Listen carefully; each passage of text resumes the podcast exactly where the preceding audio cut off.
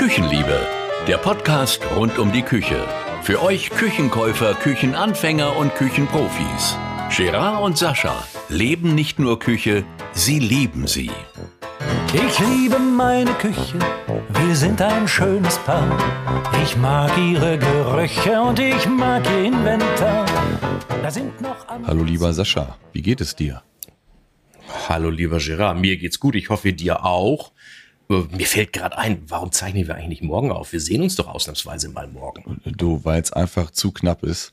Die Tochter hat ja, Geburtstag, die muss morgen äh, hier ein paar Teenies bändigen und beschäftigen. Von ah, daher. ja, und ich muss ja auch morgen früh mit dem Zug die weite Reise bis München antreten. Also insofern, lass uns mal jetzt Gas insofern geben. Insofern dann lieber nicht. So, hallo, liebe Küchenliebenden, herzlich willkommen zur 14. Episode des Küchenliebe Podcasts, der Podcast rund um die Küche.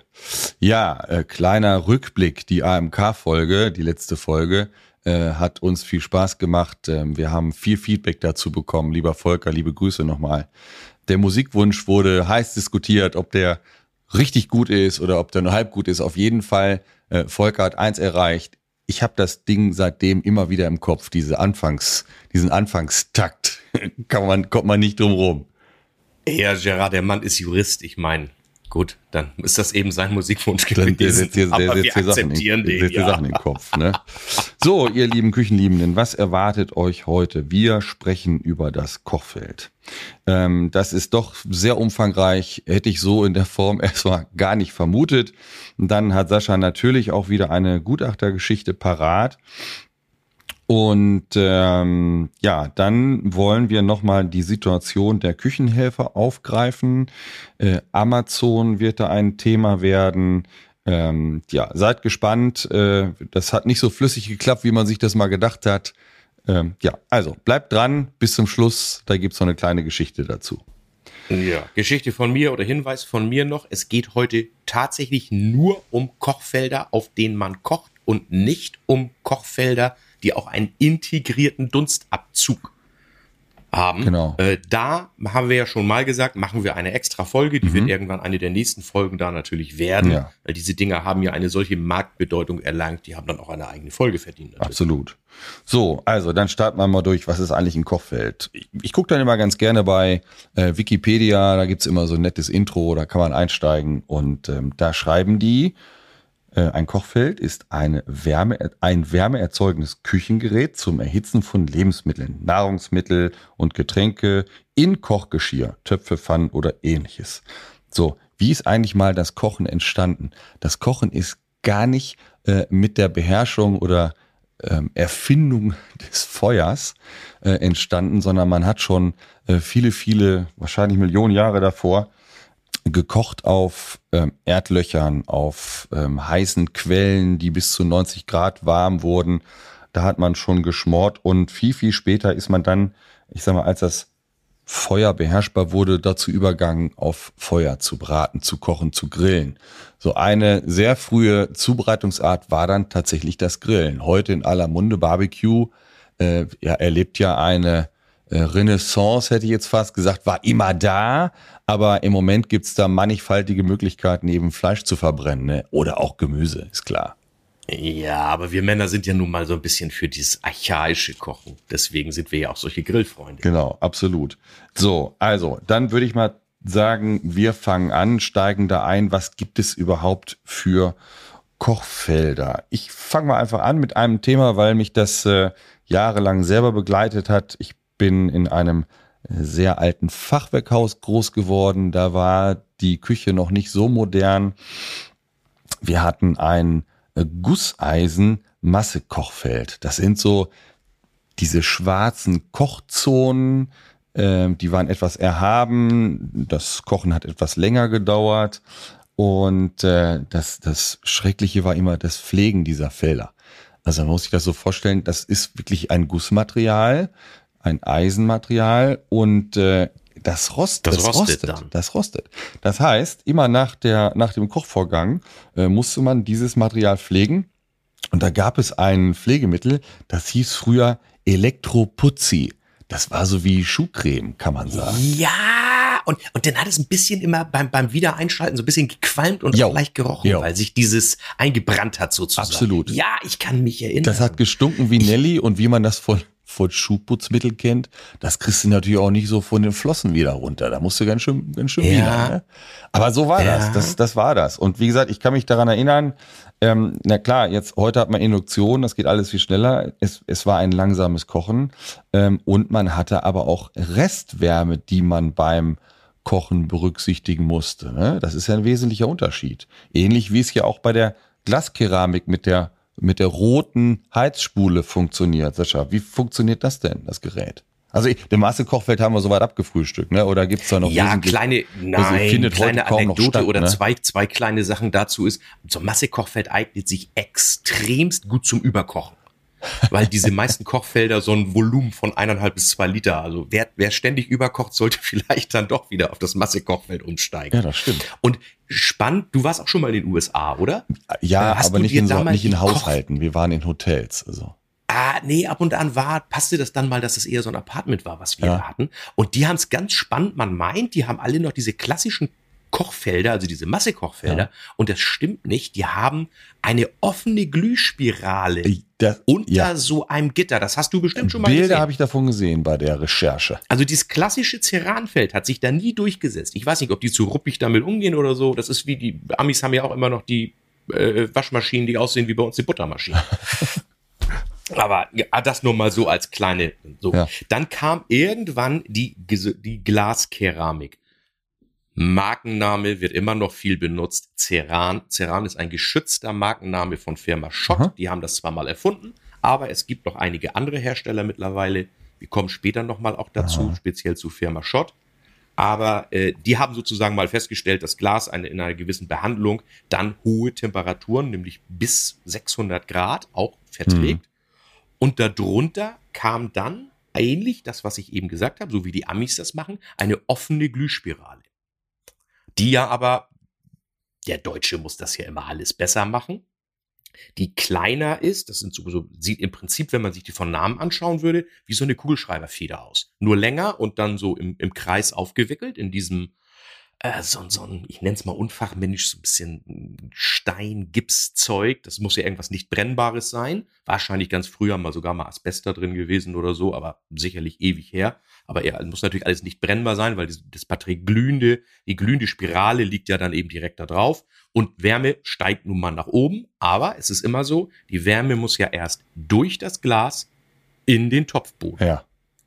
Also ist es bei, das ist die Besonderheit oder eben die technische Eigenschaft so eines Glaskeramik-Kochfeldes, dass die Glasfläche unter dem Topf immer mindestens genauso heiß ist wie der Topfboden. Ja. Eher natürlich etwas heißer und eben bis zu, ich hab's jetzt ganz ehrlich vergessen rauszusuchen, irgendwas bei 600 Grad. Hm. Das ist nachher ein, sonst ein technisches Problem, dass dieses Glas sich doch äh, verändern würde. Früher war die Glaskeramik, also das klassische Kochfeld, immer die Variante, ja, wenn ich es ein bisschen günstiger möchte, nehme ich keine Induktion, dann nehme ich das Glaskeramik-Kochfeld, weil Induktionskochfelder, ja, wir beide sind ja nun gleich alt und auch lang genug im Handel gewesen.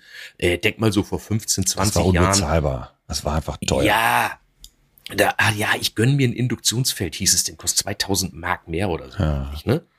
Das ist es. Und deswegen haben diese Dinger auch wegen, wegen dieser hohen Hitze immer verpflichtend eine Restwärmeanzeige, damit man genau sehen kann, dieses Kochfeld hat noch eine Temperatur oberhalb einer Schwellgrenze, an der ich mich verbrennen kann. Ja.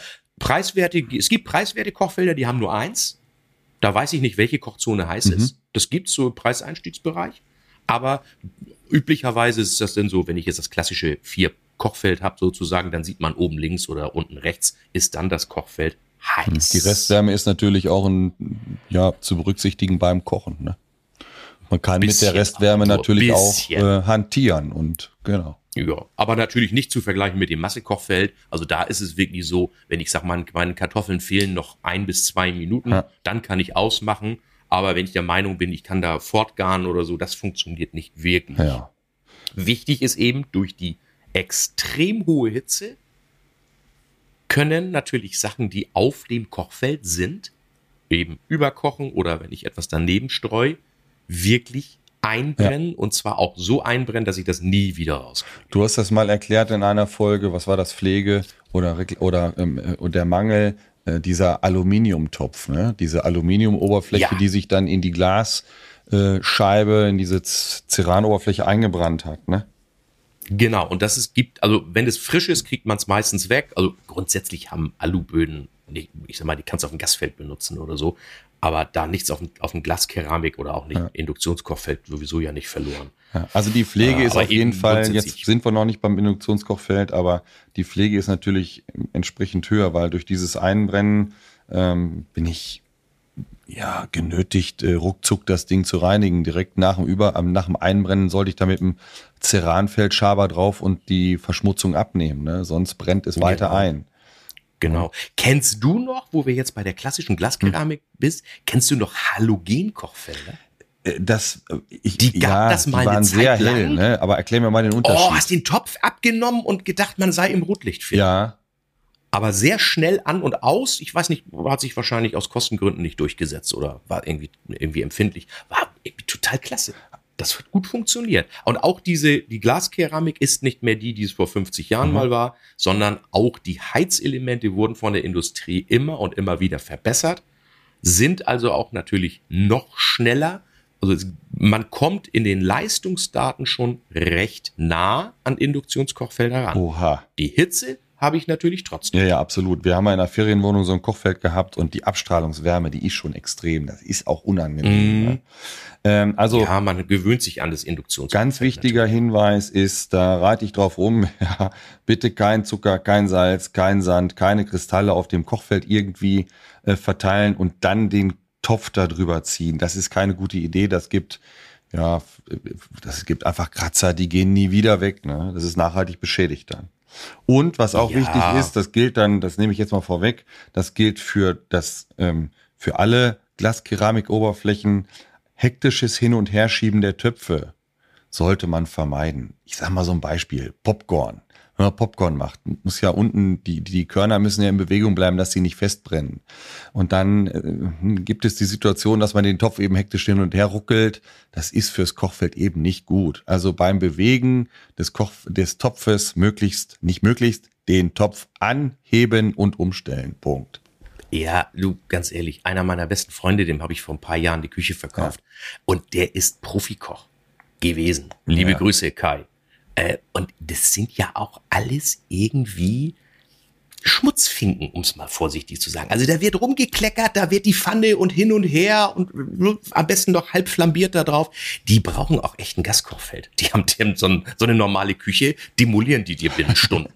Na gut, es gibt also, für, die, für den Gastrobereich auch ganz andere äh, Glaskeramik. Ja, aber das ist einfach so, der, ne? der, der, der Profikoch ist gewohnt, dieses Schwenken in der Pfanne. Unser eins macht das mit dem Pfannenwender und die, die, die schuppern das Ganze da. Das funktioniert einfach nicht. Das Kochfeld sieht nachher einfach nicht mehr hübsch aus. Aber ich habe es ja schon mal gesagt, das sind alles optische Mängel. Es beeinflusst die Kocheigenschaften nicht. Ja. Eben nur Reinigungseigenschaften ja. und sieht einfach nicht hübsch also aus. Also wenn wir nochmal bei der Glasoberfläche sind, raue Töpfe, Pfannenböden verkratzen die Glaskeramik auch. Ähm, deshalb sollte man auch nur Töpfe mit glattem Boden verwenden. Ja, auch ein wichtiger Hinweis. Ne? Dann kommen wir jetzt zur Induktion. Ja, jetzt kommen wir im, im Zeitalter 2023 äh, an, ne? wobei gibt's ja schon ein paar Tage. Die Preise sind mittlerweile schon eine ganze Weile erschwinglich. Ne? Induktion. Im Grunde genommen berichtige mich da gern. Wahrscheinlich ist das die gleiche Glaskeramik erstmal in der Oberfläche, nur dass eine andere Technik darunter verbaut ist. Ja, eine völlig andere Technik natürlich. Also äh, das ist ja eine Induktion eben, wie der, wie der Name sagt, oder wenn man das irgendwo googelt. Induktion hat immer was mit Magnetfeldern äh, zu tun. Also brauche ich auch irgendetwas, was magnetisch ist.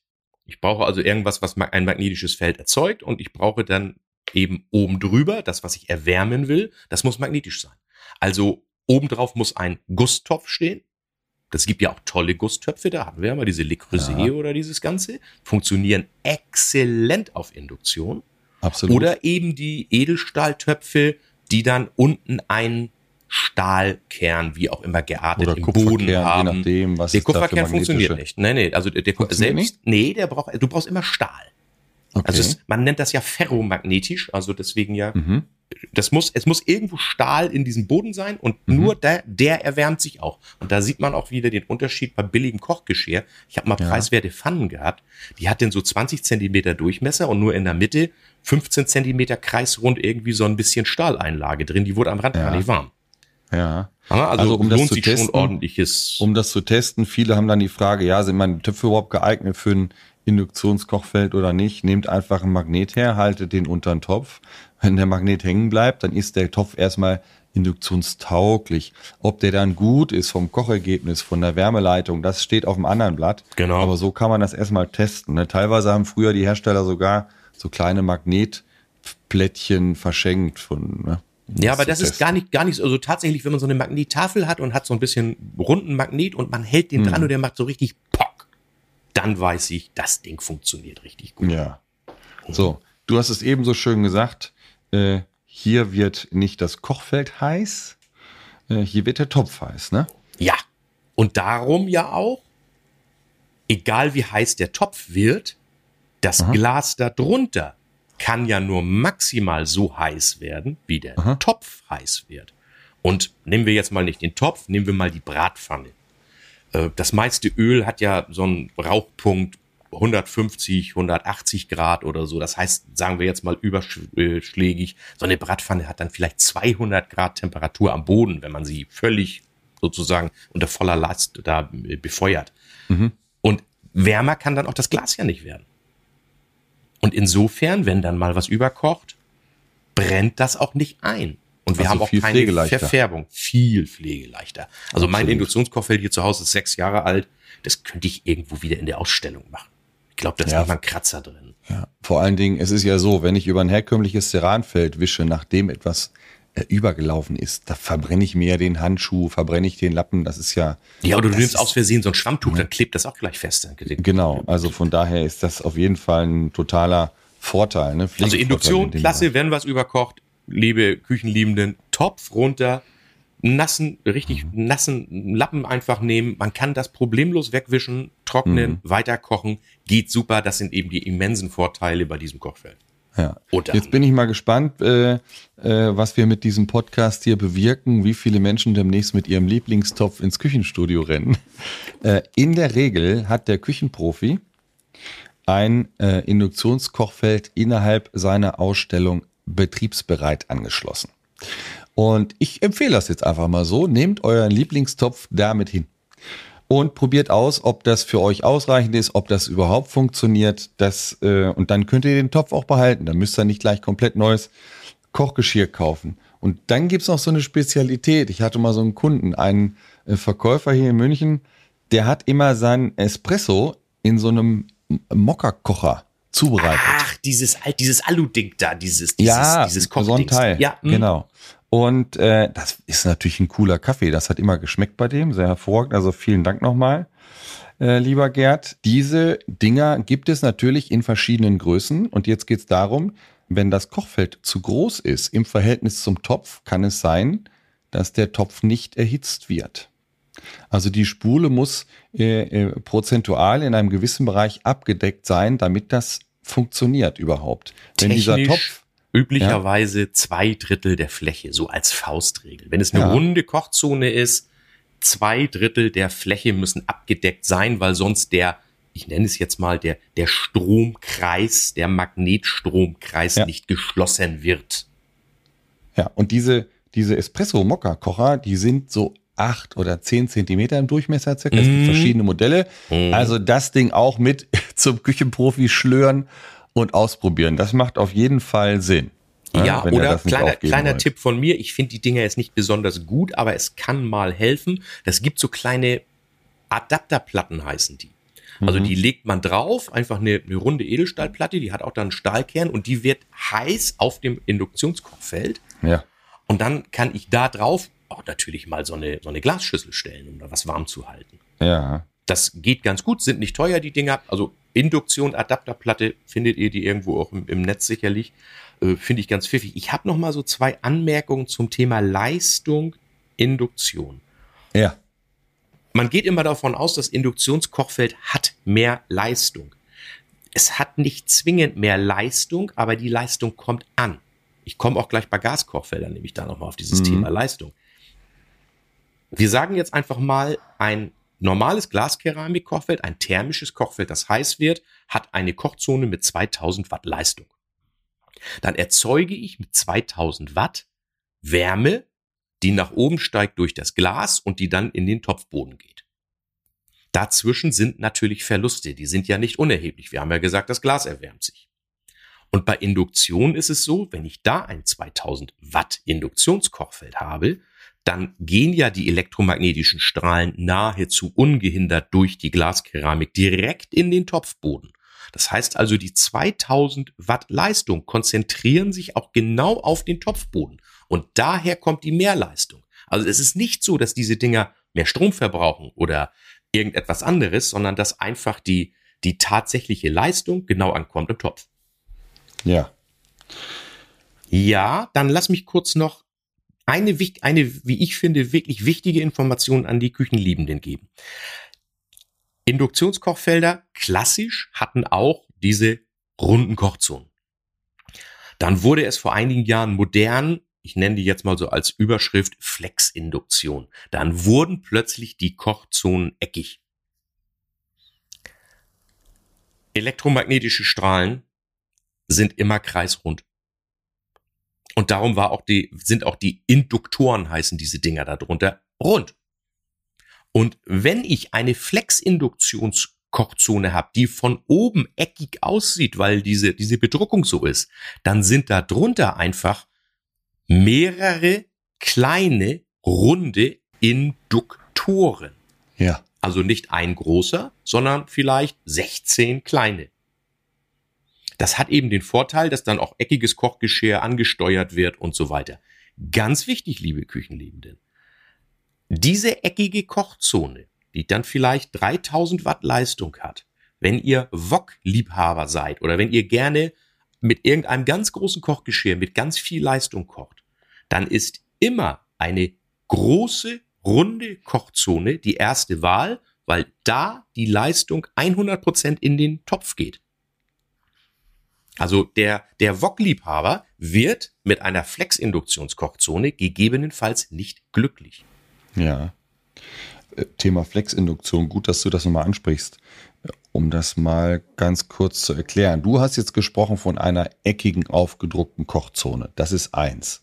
Das sind dann teilweise zwei Kochzonen, die sind nebeneinander, die kann ich zusammenschalten für einen Bräter, alles schön und fein. Genau. So, das übliche, was man so kennt, ist ein Kochfeld. Da sind dann vier oder fünf Kochfelder aufgezeichnet. Darunter sind die Spulen. Dann habe ich eine feste Position für den Topf. Es gibt aber auch Vollflächeninduktionskochfelder. Da sind dann ganz viele kleine Spulen äh, unter also noch dem, mehr als unter, ich sagte, genau. genau unter der Scheibe mhm. angebracht und äh, dann kann ich den Topf irgendwo hinstellen auf dem Kochfeld, spielt überhaupt gar keine Rolle. Das Kochfeld erkennt, an welcher Stelle der Topf steht und zeigt auf einem kleinen Display, ich, ich vergleiche das mal mit so einem kleinen iPhone-Display in der Größe, zeigt dann an, wo der Topf steht, dann kann ich diesen Topf ansteuern und entsprechend die Leistung justieren. Kann man auch machen. Aber die auch Dinger wichtig, sind, wichtig, mhm. noch weniger Leistung. Im das kann ich nicht beurteilen. Ja, ist das so, ja? Ja, ja, ich habe schon mehrfach diesen Fall gehabt. Äh, das, das ist, diese Dinger sind ja extremst teuer auch. Und da gibt es dann Kunden, die sich einfach nicht informieren oder der Handel hat da nicht, vielleicht auch nicht genau äh, beraten mhm. oder nicht genau abgefragt, was ist. Also genau das ist das Ding. Stell da einen Wok drauf und dein Fleisch fängt da drin an zu kochen. Mhm. Also daher einfach die Koch, wie immer, Tipp an alle Küchenplaner, mhm. Kochgewohnheiten abfragen. Unwahrscheinlich wichtig für ein Kochfeld. Ja. Also was, was, was koche ich? Bin ich der Schmorkocher? Bin ich der Wokkocher? Bin ich der? Das muss ich abfragen. Ganz klare Sache. Ja. Grundsätzlich natürlich toll, der nimmt ja auch seine, seine Leistungsstufe mit. Also ich, ich koche vorne auf Stufe 5 und dann schiebe ich den mir hinten in die Ecke und kann vorne das nächste machen, meinetwegen meine Soße. Ja, absolut. Das ist ja also der Vorteil schon, bei diesen. Das ist schon eine intelligente Technik, absolut. Die Technik ja. ist toll, aber eben sie hat ein Leistungsproblem, weil wir auch ja eine maximale Leistung von 11,3 kW haben nur. Ja, okay. Das Kochfeld, das Induktionskochfeld, wird nach oben nicht heiß. Der Topf wird heiß, Aber das Kochfeld erzeugt natürlich Energie. Und diese Energie erzeugt eine Wärme, eine Abwärme. Und diese Temperatur, die geht nach unten weg. Da sind entsprechende Lüfter eingebaut. Und der Schrank, um das ganz grob zu formulieren, der wird unten drunter warm. Also der Schubkasten darunter wird warm. Ein eventueller Kabelboden, Schutzboden, der darunter montiert ist, wird warm. Der Inhalt des Schubkastens wird warm.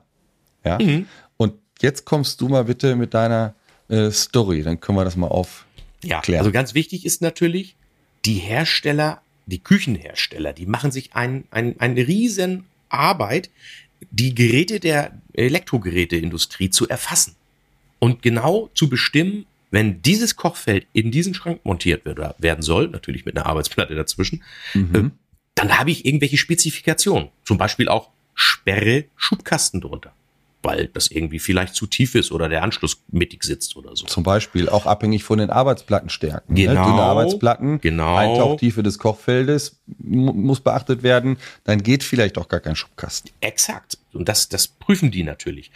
Aber dann war jetzt der Fall, dass ich gerufen wurde, Kochfeld ist nicht in Ordnung, Kochfeld schaltet immer ab.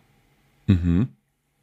Da war aber tatsächlich dann der Fall, dass man es war geplant, ein thermisches Kochfeld, mhm. das die Wärme ja zu größten Teilen nach oben abgibt. Der hat auch keine große Steuerelektronik, die wirklich viel gekühlt werden muss. Aber es wurde ja dann jetzt ein Induktionskochfeld eingebaut. Ich muss gestehen, ich weiß jetzt nicht mehr, wer diesen Wechsel verursacht hat. Ich glaube aber, es war der Kunde, weil er das Gerät selbst besorgt hat. Und beschwert sich natürlich, dass der Schrank ja nicht dafür ausgelegt ist, dass die Lüftung nicht in Ordnung ist.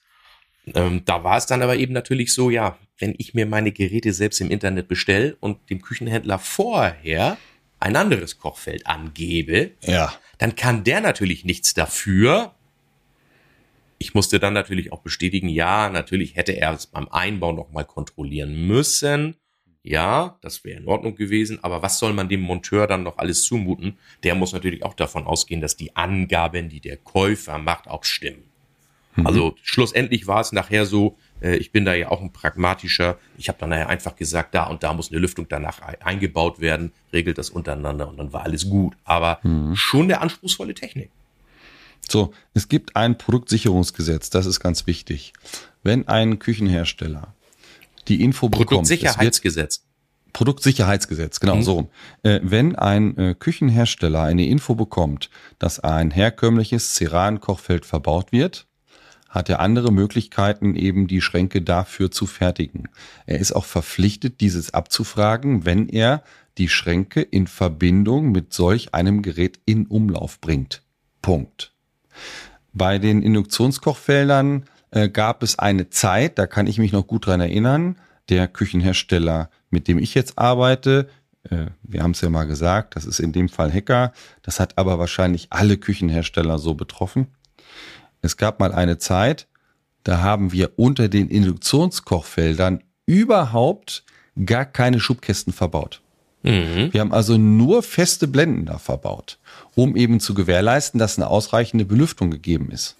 Das Luftvolumen war einfach dann groß genug und es funktionierte auch exzellent. Genau, absolut. Und das war auch kein böser Wille äh, des Küchenstudios, des Küchenprofis, den Kunden zu ärgern.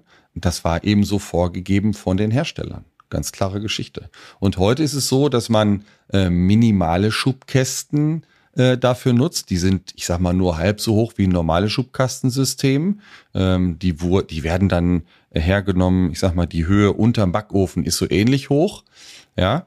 Äh, da gibt's auch Schubkästen, die da verbaut werden. Die sind das. Alles, alles okay, ja klar. Aber trotz alledem, Info von mir an alle Küchenliebenden aus technischer Sicht und wenn ihr irgendwie auf diesen Schubkasten direkt unterm Kochfeld verzichten könnt, es ja. freut sich jeder Monteur, es freut sich auch euer Kochfeld. Einfach eine schöne feste Blende da oben dran und das Ding läuft einwandfrei. Denn es kann natürlich auch sein, dass sich so ein Induktionskochfeld nach einem Ihr kocht mal, ihr bekommt Besuch und da kocht man mal vier, fünf Stunden am Stück. Und dann kann es passieren, dass sich das Ding abschaltet, was dann technisch vollkommen in Ordnung ist, weil irgendwann natürlich diese Lüftung dann auch die vorgesehene nicht ausreicht. Also es ist immer besser, diese Lüftung einfach ein bisschen zu überdimensionieren. Ja. Also ich bin grundsätzlich kein Freund von Schubkästen unter Kochfeldern, aber das ist aus technischer und planerischer Sicht nur meine persönliche Meinung und ein Tipp. Wenn man verzichten kann, dann tut es bitte. Ja, die Kochfelder schalten eventuell ab. Das ist der Extremfall. Ganz viele Kochfelder ähm, regulieren die Leistung wenn das Gerät zu warm wird unten. Da sind Thermostate eingebaut, ist eine gewisse Temperatur überstiegen, äh, wird einfach die Leistung reduziert. Das ist natürlich auch für den, fürs Kochen dann nicht so ideal, ne? Nee, nee. Info auch noch technische, ganz kurze, eine technische doofe Info noch sozusagen. Das hm. lässt sich ja nicht äh, unbedingt vermeiden. Vergleicht mal die Anschlusswerte, also die tatsächliche Leistung der Kochfälle. Ich habe das eben gesagt. Circa ja. 11 kW ist ja das Maximum für einen Herdanschluss also drei mal 16 Ampere. Und es gibt sogar Kochfelder, die mehr als 11 kW haben. Ja. Aber die meisten liegen bei gut 7 kW. Und zwar deswegen, damit ich dort auch noch einen Backofen mit anschließen kann. Dafür ist es ja dann auch im Gesamtsumme gedacht. Aber eben große Kochfelder, speziell so eine 90er Induktionskochfelder, die brauchen den Herdanschluss allein.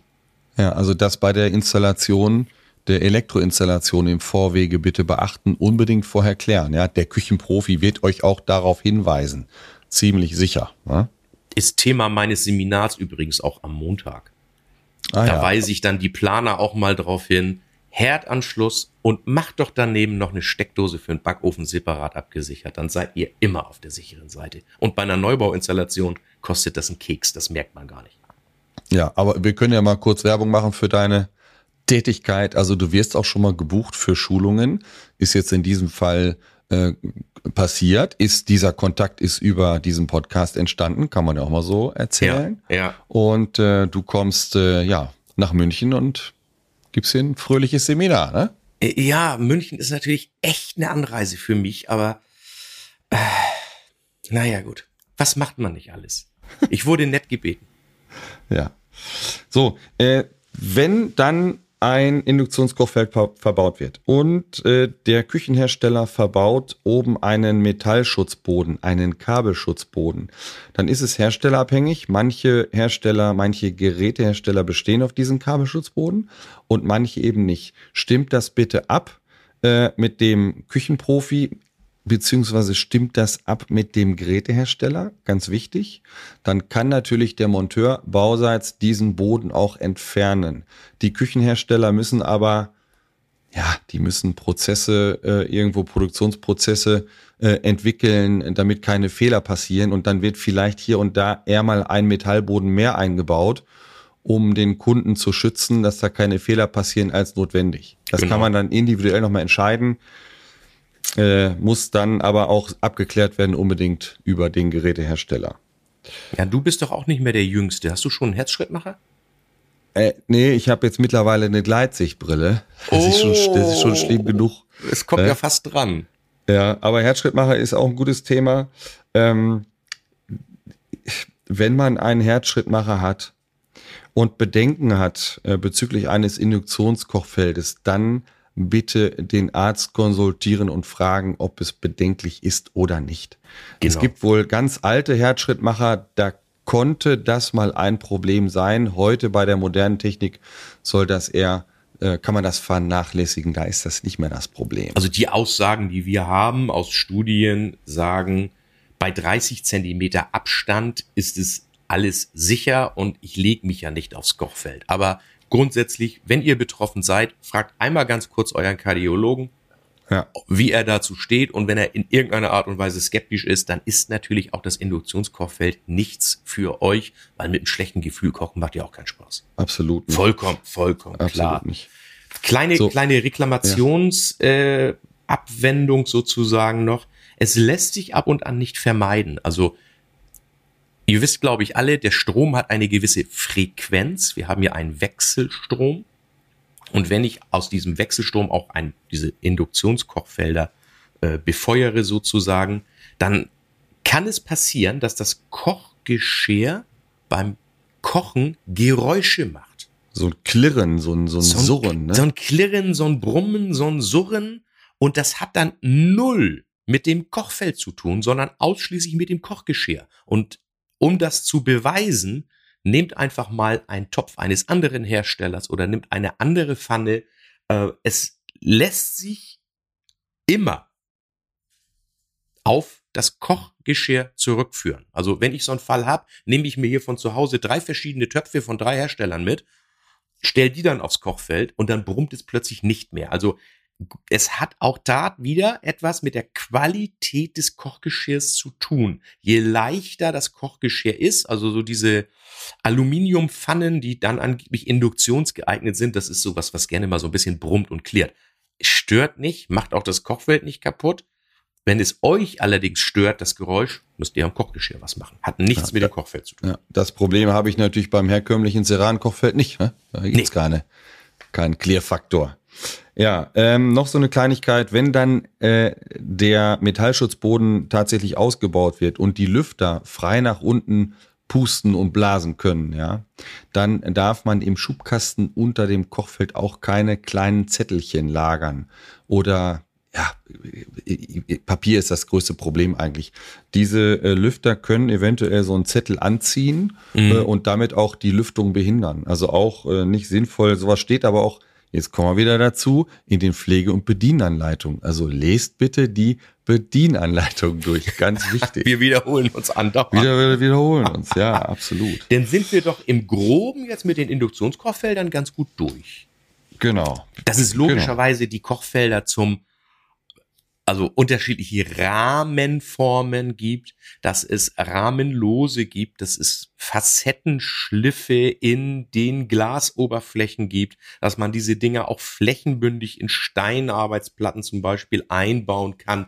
Das erklärt sich, glaube ich, alles von selbst. Da müssen wir keinem irgendwie hier den Hinweis geben. Empfehlung ist, wenn ein Kochfeld flächenbündig eingebaut wird, hm. würde ich es immer ein ganz bisschen höher einbauen als die Arbeitsplatte. Also leicht erhaben, damit man den Topf, wenn man ihn mal schiebt oder er etwas über den Rand hinaussteht, damit er nicht auf der Platte steht. Weil es gibt ja doch mal, wenn das Kochfeld vielleicht nur 60 mal 60 ist, oder also jetzt äh, gedankliches Maß sozusagen, es stimmt ja gar nicht, dass es 60 ist, aber dann ist auch so ein Topf mal einen Zentimeter größer vielleicht. Und so ja. kann er so ein ganz bisschen überstehen. Äh, wenn ich mal mit vier Töpfen kochen aber Jetzt, aber jetzt sage ich dir mal was. Jetzt fangen wir um, jetzt streiten wir uns mal. Wir zwei. Ja, na denn mal los. Ich finde äh, Kochfelder mit Rahmen total super. Ich auch. Ach so. weil, du jetzt von den flächenbündigen Kochfeldern anfängst. Naja, Nein, alles gut. Ich bin ein Fan, äh, der, du hast ja vorhin gesagt, es kann mal was überkochen. Ja. Ein Kochfeld mit einem äh, Rahmen hat den Vorteil, dass natürlich Flüssigkeit äh, nicht mal eben direkt an der Küche runterkleckert ne? oder auf die Arbeitsplatte läuft. Ich genau. finde persönlich ein Kochfeld mit Rahmen gut. Ja, und die ich Dinger liegen auch, auch schöner so auf der Platte. Also du hast der Rahmen umfasst ja das Glas.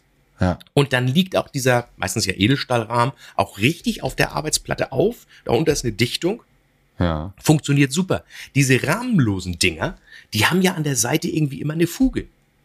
Und obwohl ja. man es nicht darf, äh, würde ich immer sagen, versiegelt das mit einem anständigen Dichtstoff. Wer soll dieses Zeug denn sauer machen? Ja, diese Silikonfuge von oben ist ja auch eine Wartungsfuge. Die müsste man noch regelmäßig mal ja, prüfen und austauschen. Ne? Ja, klar. Ja. Also, das ist aber eine Geschmackssache. Designtechnisch ja. äh, wird das gern verplant. Natürlich überwiegend in, in Keramik, in, in Granit etc. werden flächenbündige Kochfelder eingesetzt. Das ist das ist eine ganz übliche Geschichte, die Dinger so zu verbauen. Ist Geschmackssache. Ich finde einen Rahmen auch gut. Absolut. Ja. Ich habe also beim Rahmen ist das Glas finde ich auch in Ordnung. Genau, beim Rahmen ist das Glas natürlich super geschützt ringsrum. Äh, das ist jetzt auch kein Unterschied, ob das ein Ceran-Kochfeld ist mit der Heizspule oder ein Induktionskochfeld, spielt keine Rolle. Äh, das Glas ringsrum, wenn das geschützt ist, es ist total Geschmackssache. Soll jeder machen, wie er möchte. Okay. Ja, dann würde ich sagen, machen wir Was gibt's noch für Kochfelder? Gibt noch das, eine dritte das, Variante. Das, das Gaskochfeld, ne? Mhm. Also es gibt noch jede Menge mehr, kommt gleich ja. noch, aber das Gaskochfeld ist sicherlich noch etwas, äh, was noch recht weit verbreitet ist, je nachdem, wo man wohnt, wo auch viele Gasanschlüsse vielleicht in den Häusern noch sind, ne? Wird ja auch weniger denn. Ja, exakt, exakt. Äh, aber trotzdem ist es auch, dass der ich sag mal, wer Gas kauft, weiß warum, für Profiköche. Also die Absolut. Profiköche wollen Gas haben. Und jetzt kommt mal von mir die ganz private Anekdote. Ja. Ich bekomme vor sechs Jahren eine neue Küche, meine eigene Küche. Und habe gesagt, du bist so ein Semi-Profi-Koch, dann willst du natürlich ein Gaskochfeld haben. Und suchte mir ein total tolles Gaskochfeld raus mit einem riesen Wokbrenner, mit allem drum und dran. Und fing an damit zu kochen und war kreuzunglücklich. Es war mir nicht genug Temperatur im Topf. Zum Anbraten war mir das alles nicht heiß genug. Und dann habe ich mich mal mit Gaskochfeldern beschäftigt. Und da sind wir wieder bei dem Thema, das ich am Anfang mal kurz angerissen habe. Ceran-Kochfeld versus Induktion. Die Energie geht direkt in den Topfboden. Und ich hatte vorher Induktion. Und jetzt habe ich 2000 Watt Induktion und habe jetzt 2000 Watt Gas. Was passiert bei Gas? Diese, diese hohe Temperatur, die geht doch so seitlich am, am vorbei. Ich habe die Flamme zwar drunter, aber die Temperatur geht ja auch seitlich vorbei. Also, als Anmerkung von mir zu Gaskochfeldern. Die höchste Leistung, die ich erwarten kann, die hat ein Induktionskochfeld mit einer großen Kochzone. Und Ja. nicht das Gaskochfeld mit dem Wokbrenner. So. Tatsächlich nicht. Jetzt Vorsicht, ganz wichtig bei Gas. Je nach Leistung des Gaskochfeldes kann es notwendig sein, dass ihr eine kontrollierte Zuluft legen müsst. Feuer frisst Sauerstoff, sonst brennt's nicht. Und wenn die Leistung des Kochfeldes zu groß ist, ist das gefährlich. Das heißt, ihr müsst zu eine Zuluft in der Wand einsetzen und die muss kontrolliert sein. Wenn das Kochfeld in Betrieb genommen wird, muss eine Zuluft dargestellt werden. Ganz wichtig. Zweiter Hinweis. Es gibt Dunsthauben oder bei, bei allen Dunsthauben findet man irgendwo eine Angabe, wie viel Leistung Gaskochfeld man überhaupt darunter montieren darf. Weil Mhm. irgendwann die gesamte Hitze zu viel ist. Auch ganz wichtig, eine ganz, ganz wichtige Sicherheitsregel, der Abstand zwischen einem Gaskochfeld und einer Ab Dunstabzugshaube muss 65 Zentimeter lichtes Maß mindestens haben. Ansonsten entsteht da natürlich irgendwie eine hohe Brandlast, was wir ja alles nicht wollen, weil so eine Dunsthaube hat ein bisschen Fettreste drin und darunter habe ich Flamme. Alles Mhm. nicht gut. Wenn ihr eine Glasnischenrückwand habt, hinterm Kochfeld, das ist ja super pflegeleicht Glas, ne?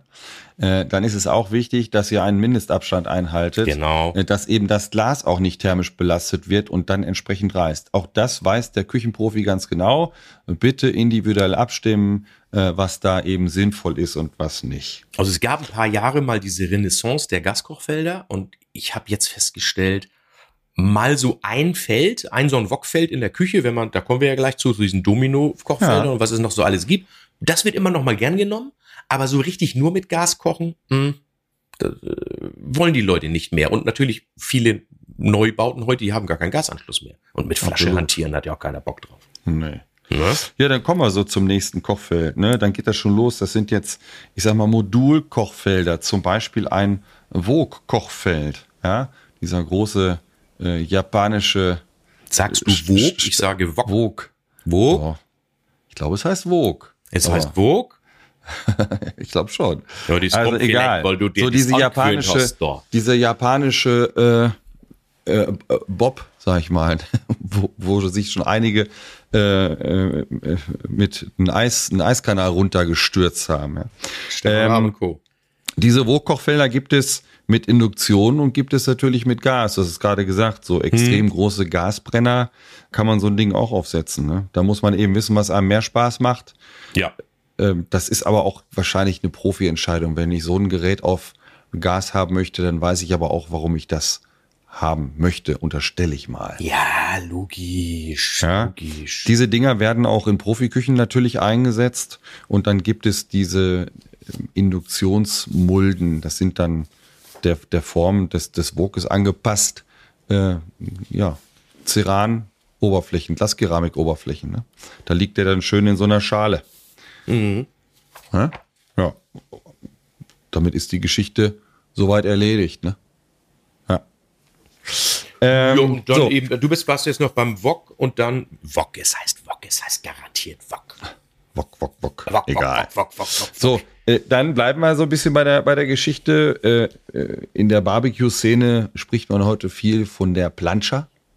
In der Küchenszene sprechen wir gern vom Teppanyaki-Kochfeld. Die Rund oder eckig gibt's die. Rund und eckig gibt's Rund und eckig, genau. Die ursprüngliche Herkunft äh, von den auf der Edelstahlplatte zubereiteten Gerichten ist nicht gesichert. Nach einer Theorie kam die Zubereitungstechnik vor rund 500 Jahren durch die spanischen Piraten nach Japan. So Also schaut's doch nämlich Plancha. aus. Also doch Plancha und nicht der Japaner hat's erfunden. Das wusste ich auch nicht. So, diese, pass auf. Und diese sollen keine Tüpfe auf dem Schiff gehabt haben, weswegen sie einfach eine Eisenplatte erhitzten. So war, so ist das mal, so ist das mal Okay. entstanden, dieses ganze Ding. Ne? Und heute sieht man dass das sie den oft. Kahn nicht abgefackelt haben. Ja, genau. Und heute, heute sieht man das oft irgendwo in einem japanischen Restaurant. Da wird live gekocht. Das ist ja eine, ganz gute Show, ne? Ja, also ich habe diese, ja, hab ich, haben wir im Oktober gerade mal in Berlin gehabt, war total klasse. Mhm. Aber diese, diese Tepan-Platten, die gibt's ja auch als Auflageplatten, hatten wir ja auch mal gesagt, guckt euch Zubehör an für Induktionskochfelder. Ja, ja, Die gehen total super, ganz toll.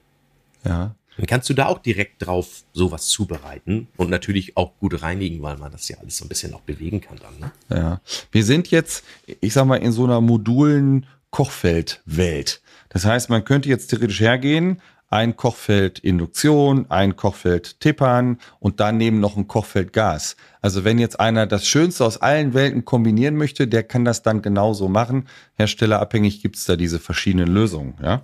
Da haben wir natürlich nachher wieder eine Schnittmenge Module und dazwischen auch Kochfeldabsaugung. Also wir kommen noch mal ja. wieder auf diese Module zurück, Ja. wenn wir die Thema, das Thema Kochfeldabsaugung machen. Ja. Äh, wenn wir nochmal bei diesen Modulen bleiben, das Rattern war mal so untereinander Ja. weg. Da gibt's noch so ein paar Feinheiten. Man kann eine Fritteuse fest integrieren in der Küche. Man kann ein Grillelement, also ein Elektrogrill mit Lavastein, auch fest integrieren als Modul. Ähm, auch solche Geschichten gibt es da. Selbst das einfache Glaskeramik herkömmlich elektrobeheizte Kochfeld auch. Also verschiedene Möglichkeiten. Äh, sprecht euren Küchenprofi an, was da so möglich ist. Oder recherchiert im Internet, ja. Äh, die Bedienung finde ich immer ganz wichtig. Ich finde persönlich, habe ich aber nicht, äh, so richtig Drehknebel toll. Also so ein Knebel, wo ich dann sage, jetzt ist Stufe 5 und dann ist Stufe 5. Da kann ich sofort hingreifen und drehen und habe das Ergebnis, was ich haben möchte. Ja, Bei uns ich ist muss es das so, auch gestehen, ich habe auch meine, meine Knöpfe sind oder meine Touchbedienung ist auch echt frickelig. Du willst von fünf auf sieben, dann geht's auf elf und dann ist man mal, also ich habe so, eine, so eine Schieberegler. Äh, Begeistert mich auch nicht. so ein Slider. Ja, sozusagen. Nur dadurch, dass ich ja dieses Gaskochfeld drin hatte, das ja nach ein paar Monaten rausflog, Ja. ich hatte, äh, war der Ausschnitt ja in der Steinplatte da. Und da hatte ich so. exakt ein Kochfeld am Markt zur Auswahl. Was da reinpasste. Was da reinpasste, das war nicht mein Wunschkochfeld, aber Ja. ich wollte jetzt nicht mit der Flex durch meine nagelneue Küche. Ja, hast du recht. Ja. Also es gibt, es gibt da verschiedene Möglichkeiten der Bedienung. Also meine Lieblingsvariante wäre tatsächlich vorne in einer Bedienblende ein Drehknebel, so ein richtig, richtig physischer Drehknebel. Diese Drehknebel gibt es theoretisch auch von oben, dann sind die im Kochfeld integriert, die gibt es auch. Ist aber ungeschickt, die sind dann im Weg, wenn man mit dem Topf mal ungeschickt hin und her ruckelt, auch nicht so gut. Und auch von der Reinigung, du spritzt ja immer drauf. Wenn doch mal was beim Braten spritzt, Genau. dann musst du diese Knöpfe schrubben da. Mhm. Auch nicht so gut. Dann Nee. gibt es die Möglichkeit der Direktwahl. Äh, also, wenn ich jetzt vier Kochzonen habe, gibt es die Möglichkeit, vier Bedienfelder zu bekommen auf dem Kochfeld und dann kann ich von 0 bis 9 bis zur Booster-Stufe alles direkt ansteuern. Dann gibt es die Variante, äh, man hat nur ein Steuerelement und muss zunächst das Kochfeld aussuchen, auswählen, welches äh, bedient werden soll. Das ist also ein Schritt mehr. Finde ich auch nicht so glücklich. Und dann gibt es, und, und das gibt's dann auch wieder mit Direktanwahl 0 bis 9. Und dann gibt es die Version, die du hast mit einem Slider, dass ich dann auf dem Kochfeld so hin und her wische und äh, die Stufe einstelle. Also da gibt's mannigfaltige Möglichkeiten. Ne? Ja, aber wenn man so ein bisschen klein, leichte Wurstfinger hat wie ich, dann ist das ab und zu echt nervig. Wobei bei meiner Frau funktioniert es auch nicht besser, fällt mir gerade ein. Ja. Ja, Wir haben- also wir haben ja grundsätzlich gesagt- Tipp von uns, Ja. wenn es im Küchenstudio was angeschlossen ist, probiert's doch einfach mal gerne aus. Absolut, mit den mitgebrachten Töpfen. Äh, Ja, aber vor allem jeder hat auch vielleicht ja andere Anforderungen an solche Bedienung und einfach mal gucken, wie, wie es ist. Es gibt auch welche, da sind auch echt den, die Zahlen so dicht beieinander und klein und jeder einfach mal schauen, wie es euch gefällt. Ja. Äh, wir haben ja gesagt, wenn es ein System nur von einem Hersteller gibt, dann nennen wir auch den Namen. Es gibt von Neff und Gaggenau, die beiden Unternehmen gehören auch zusammen, gibt es einen magnetischen Knebel, der nennt sich Twistpad. Das ist von der Reinigung sehr sauber. Äh, Da habe ich also oben einen, einen Knebel, der ist magnetisch auf dem Kochfeld befestigt und darüber kann ich die Leistungsstufen einstellen. Das funktioniert soweit sehr gut. Ich finde die Direktwahl besser, aber ganz viele, die das haben, die ich auch kenne, die schwören da drauf. Die finden das toll. Ich find's auch gut. Das Ding hat einen kleinen Nachteil nur. Was denn? Ja, hast du irgendeinen so einen Zwerg im Haus, der gerade auf die Arbeitsplatte greifen kann, der nimmt diesen Twistpad mit, schmeißt den in seine Lego-Kiste und du findest den nicht wieder und du kriegst das Kochfeld dann ja nicht an. Ja, aber Also mit sich ja- Kindern das Ding wegnehmen und nach oben legen natürlich. Also es ist mir nicht einmal untergekommen, sondern wirklich, also das ist, das ist bei Neff, glaube ich, eines der häufigst verkauften Ersatzteile. Wahrscheinlich ja. Aber Ja, es gibt, es gibt meistens liefern die noch so ein, so ein, so ein, so ein, so ein Ersatzteil gleich mit. Also Ach so, ein, so, so ein okay. kastriertes, nicht so schönes, aber dass man es zumindest bedienen kann. Ah ja, okay. Ne? okay. Aber das kann man ja auch nochmal nachfragen. Da bin ich mir nicht so ganz sicher. So, tja, mein Lieber, dann Eine Neuigkeit sagen, haben wir noch und dann gehen wir in den, in den Abschluss rein sozusagen. Ja, Äh, wir haben ja auch gesagt, wenn es was Besonderes gibt, dann nennen wir die Hersteller auch. Ich habe ja. Ja. heute schon mal gesagt, Firma Schott hat ja mal diese Glaskeramik erfunden. Du hattest eben auch aus Versehen schon mal Ceran gesagt, ist immer noch der geschützte Markenname von Firma Ja. Schott. Und die haben jetzt sehr, sehr lang dran gearbeitet. Die beliefern natürlich nahezu alle Hausgerätehersteller. ja, Und die haben eine neue Glaskeramik herausgebracht. Ich glaube, es Ja. ist zwei Jahre her, äh, die eine deutliche Kratz- oder höhere Kratzbeständigkeit hat. Weil das ist natürlich, die Küchen sind immer besser beleuchtet, die Küchen werden immer, ich sage jetzt mal, immer mehr in den Innenraum gezogen. Das Ja. heißt, dass also auch Kratzer auf den Kochfeldern, wie gesagt, ja rein optisch, aber das stört den Nutzer. Und darauf haben die reagiert mit der Glaskeramik, die nennen das Miradur. Ja. Mir ist jetzt nicht bekannt, ob vielleicht Firma XY, der Hausgerätehersteller, die, die, dieser Keramik einen anderen Namen gibt. Das kann ich nicht sagen. Aber ich weiß, dass es mittlerweile schon mehrere Hersteller gibt, wo man über Miradur das auch suchen kann, sozusagen. Für euch zur Info. Der, ein Diamant, es gibt eine Härteskala, ich brauche jetzt gar nicht sagen, die heißt Moose Härteskala, ist jetzt eher was für die Metaller unter uns. Mm, Der Diamant liegt bei 12. Da sagen wir immer so ziemlich das uns här härteste bekannte Material. Äh, Aluminium liegt bei 1.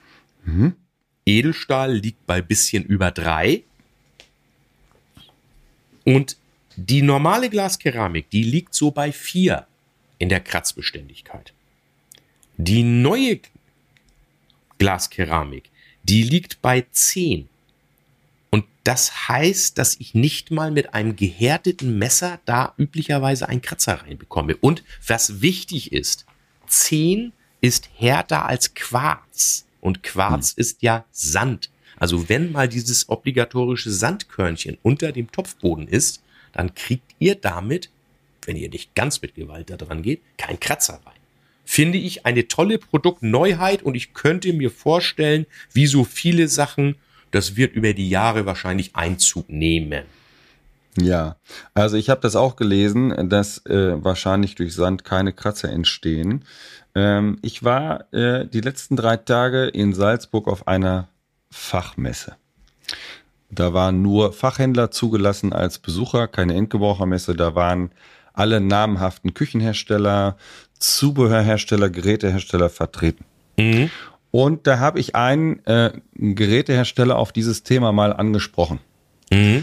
Ich nenne den äh, Typen, den ich da gesprochen habe, nenne ich jetzt einfach mal Nobel Roland. Ja? Ja. Ähm, dann habe ich gesagt, da gibt's ja eine neue Oberfläche, was haltet ihr denn davon? Dann hat er gesagt, das ist uns natürlich bekannt. Äh, sie überlegen auch, diese Oberfläche einzuführen in ihrem Produkt. Aber sie würden äh, keine Eigenschaften versprechen, die sie nicht auch wirklich halten können. Weil was passiert jetzt? Wir beiden sagen jetzt, also wir sagen das ja nicht, wir lesen das nur ab, mhm. dass man mit Sand keinen Kratzer reinbekommt. Wenn dann aber doch ein Kratzer drin ist, kann es ja. natürlich sein, dass der sehr sensible, anspruchsvolle Küchenliebhaber, wie auch immer, sagt, hier, aber ihr habt gesagt, da können keine Kratzer reinkommen. Man muss die Kirche immer im Dorf lassen. Ich würde das total geil finden, wenn das funktioniert. Mhm. Äh, ich habe auch ein paar Kratzer im Kochfeld finde ich auch uncool, aber es ist ein, es ist und bleibt ein Gebrauchsgegenstand. Wenn die Kratzer äh, minimiert werden, dann haben wir schon viel gekonnt.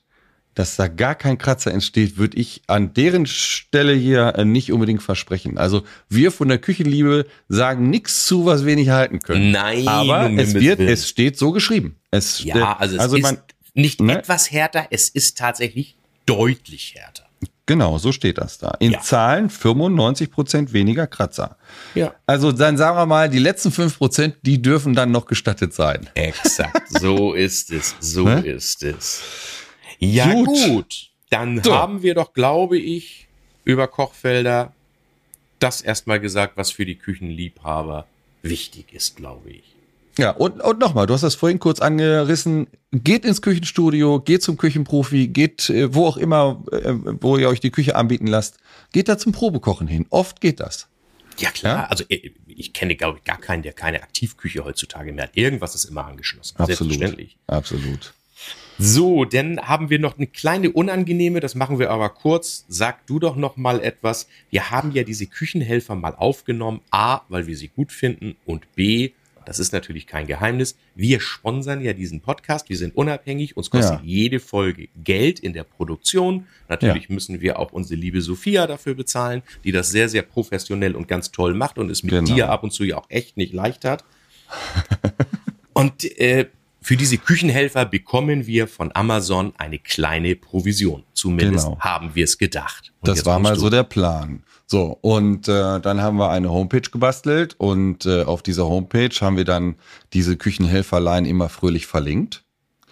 Und dann äh, nimmt sich Amazon natürlich das Recht raus, da steht denen zu, die Homepage zu prüfen äh, und für gut oder weniger gut zu befinden, wie auch immer. Fakt ist, immer nach drei verkauften Artikeln haben die die Seite geprüft und gesagt, nee, die Seite, die gefällt uns nicht so. Äh, da müsst ihr nochmal drüber gehen. Ne? Und dann machen die den Account platt total ärgerlich. Ne? Na, also, aber die Verkäufe laufen ja trotzdem. Die Verkäufe laufen trotzdem und ein ich Schelm, weiß, wer Böses dabei denkt. Ein Schelm, wer Böses denkt, ja. Äh, ich weiß äh, von einigen äh, Kunden aus meinem Gebiet, äh, also Handelspartnern, die auch diese Artikel bestellt haben, unter anderem auch den Messerschärfer mehrfach und da ist also einiges verkauft worden. Diese Provision in der Form ist aber dann äh, bei uns eher nicht angekommen. Und das ärgert uns natürlich. Also nochmal, wir machen das nicht nur wegen der, wir wollen einen guten Ratschlag geben, wir wollen einen guten Tipp geben, Küchenhelfer, die Spaß machen, Küchen macht, äh, Kochen macht Spaß. Naja, aber gut, sei es drum. Äh, wir haben uns dazu entschieden, ähm, einen anderen Partner da aufzunehmen und die Küchenhelfer jetzt über äh, Otto zu verlinken. Ich wusste das auch nicht. Äh, Otto hat auch einen sehr komfortablen Shop das Wichtige ist immer bei so einem Artikel, dass der, finde ich, kostenlos zurückgeschickt werden kann. Und äh, Amazon nutze ich total gerne, weil das unkompliziert ist. Wir haben alle da ein Konto, das ist schnell bestellt, da ist meistens am nächsten Tag schon die Ware da oder am übernächsten Tag, wie auch immer. Wenn es ein bisschen länger dauern darf, dann äh, funktioniert das wahrscheinlich auch mit Otto super. Ich habe jetzt einmal was bestellt, das hat zwei Tage gedauert. Tipptopp. Ist also. doch vollkommen okay. Ich habe auch eine Testbestellung gemacht, war bei mir ähnlich, war auch alles sehr komfortabel. Also genau. für mich ja. Kein, die meisten Artikel, Nachteil. die wir empfohlen haben bisher, äh, gibt es auch bei Otto. Zum Beispiel auch die Blockhütte Brot, äh, Brotdose. Fand ich total geil, dass die da auch drin ist. Mhm. Äh, wir haben alle Artikel immer noch verlinkt. Einige gibt es nicht bei Otto. Die gibt's dann eben weiter bei Amazon. Dann bekommen wir eben nichts dafür. Pech gehabt. Egal, Hauptsache, ihr habt eine gute Empfehlung und einen tollen Artikel. Ähm, ja, und äh, in Zukunft werden wir da eben auf Otto setzen. Also die warme Empfehlung, ähm, guckt da mal drüber, keine Angst davor, so ein Account ist relativ schnell angelegt und vielleicht äh, wollt ihr uns ja da unterstützen und bestellt das eine oder andere über Otto. So. Und jetzt kommt der erste neue Otto Küchenhelfer der Woche von mir. Ich bin Ah. dran. Ja, dann, bitte. Das andere, das nochmal später kommt, das hat natürlich, haben wir beide natürlich längst zu Hause. Aber mich hat immer geärgert, wenn ich mal so Kleinigkeiten irgendwie in der Pfanne gemacht habe. Und dann sollst du das mit so einem großen Pfannenwender und umdrehen und ah, und dann sah ich doch immer in diesen äh, ganzen Kochshows und so weiter Pinzetten. Ja, Ich denke, die arbeiten alle mit Pinzetten. Und wieso hast du keine Pinzette? Also habe ich mal geschaut und habe mir bestellt, Firma Schmiedwerk heißen die, Küchenpinzetten oder Kochpinzetten Dreier-Set, rund und spitz und so weiter, aus Edelstahl, tolles Ding.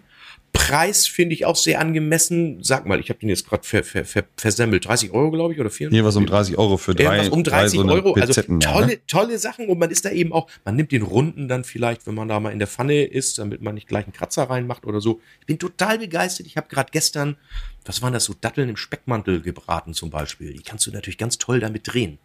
Ja, Und mit so einem großen Dings da ist das da dieses, dieses Lurchi, den werden wir bestimmt auch irgendwann nochmal auf den Markt Ja. werfen. Hier, die liebe ich. Ich glaube, ich habe drei Stück davon diese Zange, diese breite diese, Zange. diese ne? breite Zange, Ja. äh, das geht damit nicht gut. Das ist so ähnlich, als wenn man mit Fausthandschuhen rauchen will. Etwas grobmotorisch. Das, das funktioniert nicht, das funktioniert nicht. Also meine Empfehlung, äh, Kochpinzetten-Set von Schmiedwerk, das Dreier-Set. Verlinken wir in den, in den Show Notes, verlinken wir auf der Homepage und äh, ja, wie gesagt, wenn ihr uns unterstützen wollt, freuen wir uns sehr gerne. Bestellt das äh, dann entsprechend über otto.de. So, mein lieber Sascha, wir äh, wollen ja eine kleine Rubrik oder wir haben eine Rubrik eingeführt bei äh, unseren Stargästen. Ne? Einmal war es bei Markus Miele und jetzt bei Volker Irle.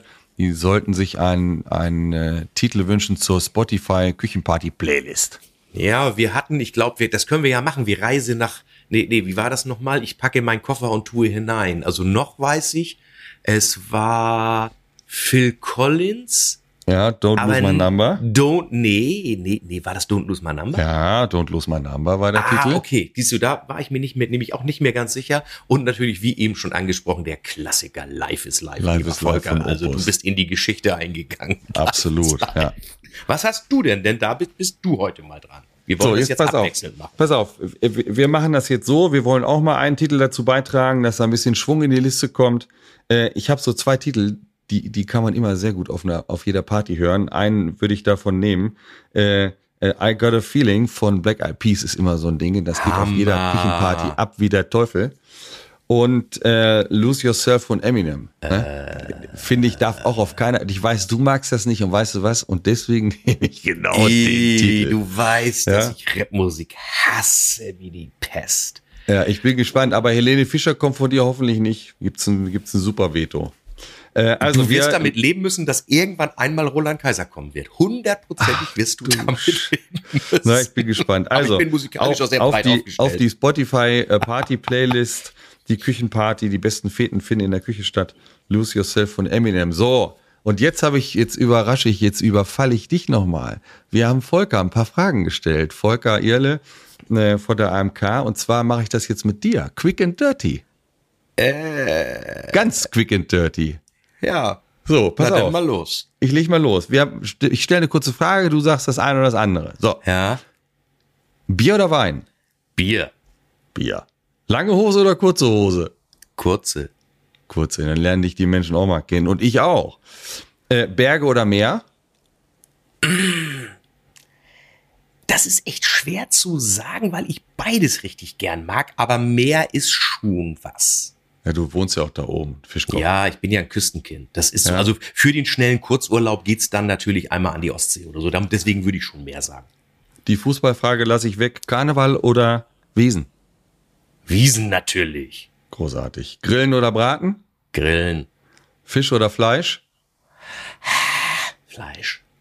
Jetzt kommt eine richtige Gewissensfrage. Grünkohl oder Sauerkraut? Grünkohl. Sehr gut. Selbstverständlich. Lesen, lesen oder Podcast? Tatsächlich lesen.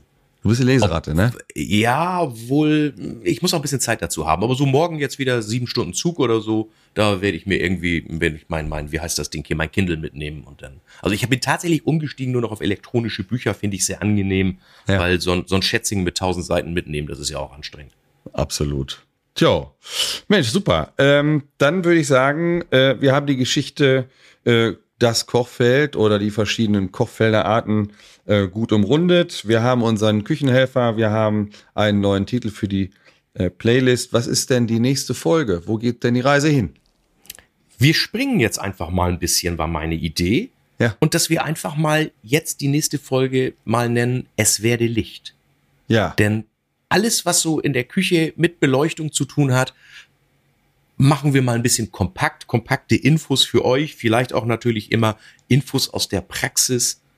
Was ist auch gut, was ist vielleicht nicht so gut, was ist zu Ja. empfehlen. Das machen wir mal. Nächste Ja, Folge also, es werde Licht. so machen wir das. Wir sind immer noch an der weiteren Stargast-Folge dran. Wie räumt man den Geschirrspüler richtig aus?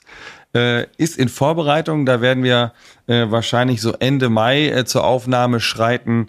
Ähm, das wird dann auch eine, sicherlich eine sehr launige Folge. So, Wie war er nochmal? Bitte nochmal. Was ist er? Er ist der er ist der Nile Rogers der deutschen Unterhaltungsszene. Nile Rogers. Würde ich mal so Genau, behaupten. Nile Rogers. Ich Ja? bin mal gespannt.